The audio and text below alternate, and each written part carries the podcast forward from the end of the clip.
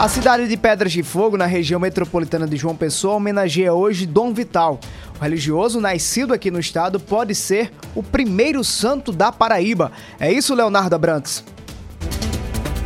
A paróquia Nossa Senhora da Conceição de Pedras de Fogo celebra neste dia 12 de julho 150 anos da sagração episcopal de Dom Vital. Entre as comemorações está a inauguração da primeira estátua de Dom Vital na Paraíba. A peça mede 4 metros de altura e será posta na entrada da cidade, junto com o pórtico de Pedras de Fogo. Essa homenagem foi uma ideia do pároco Pedro Targino, responsável pela paróquia onde nasceu este importante bispo brasileiro. Além disso, uma galeria contando a história de Dom Vital vai ser inaugurada no auditório que leva o nome do homenageado e fica no centro social da paróquia. Uma missa será celebrada pelo arcebispo metropolitano da Paraíba, Dom Manuel Delson, confrade de Dom Vital. Vários bispos já confirmaram presença no evento, a exemplo de Dom José Rui, de Caruaru, Dom Limacedo, Olinda e Recife, Dom Pepeu, de Emérito. O clero da Paraíba também estará presente nas celebrações. Pesquisador da vida de Dom Vital e estudante de jornalismo, Jairo Alves deu mais detalhes sobre a importância do bispo. Dom Vital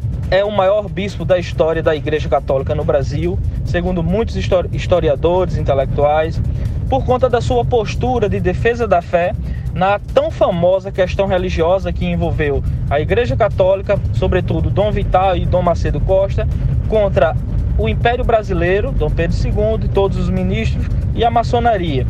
Então, Dom Vital vai ser aquele que vai se erguer contra a ingerência do Império na Igreja Católica no Brasil e a influência maçônica nas irmandades, em todo aquilo em tudo aquilo que fazia estrutura, compunha a estrutura da igreja no Brasil. Dom Vital está na fase do processo de beatificação, que é o reconhecimento feito pela igreja de que a pessoa a quem é atribuída se encontra no paraíso. Seu responsável aqui no Brasil, o Frei Josiel Gomes, se encontra em Roma para melhor guiar o processo que pode fazer surgir o primeiro santo da Paraíba. Leonardo Abrantes, na hora H, o dia todo, em uma hora.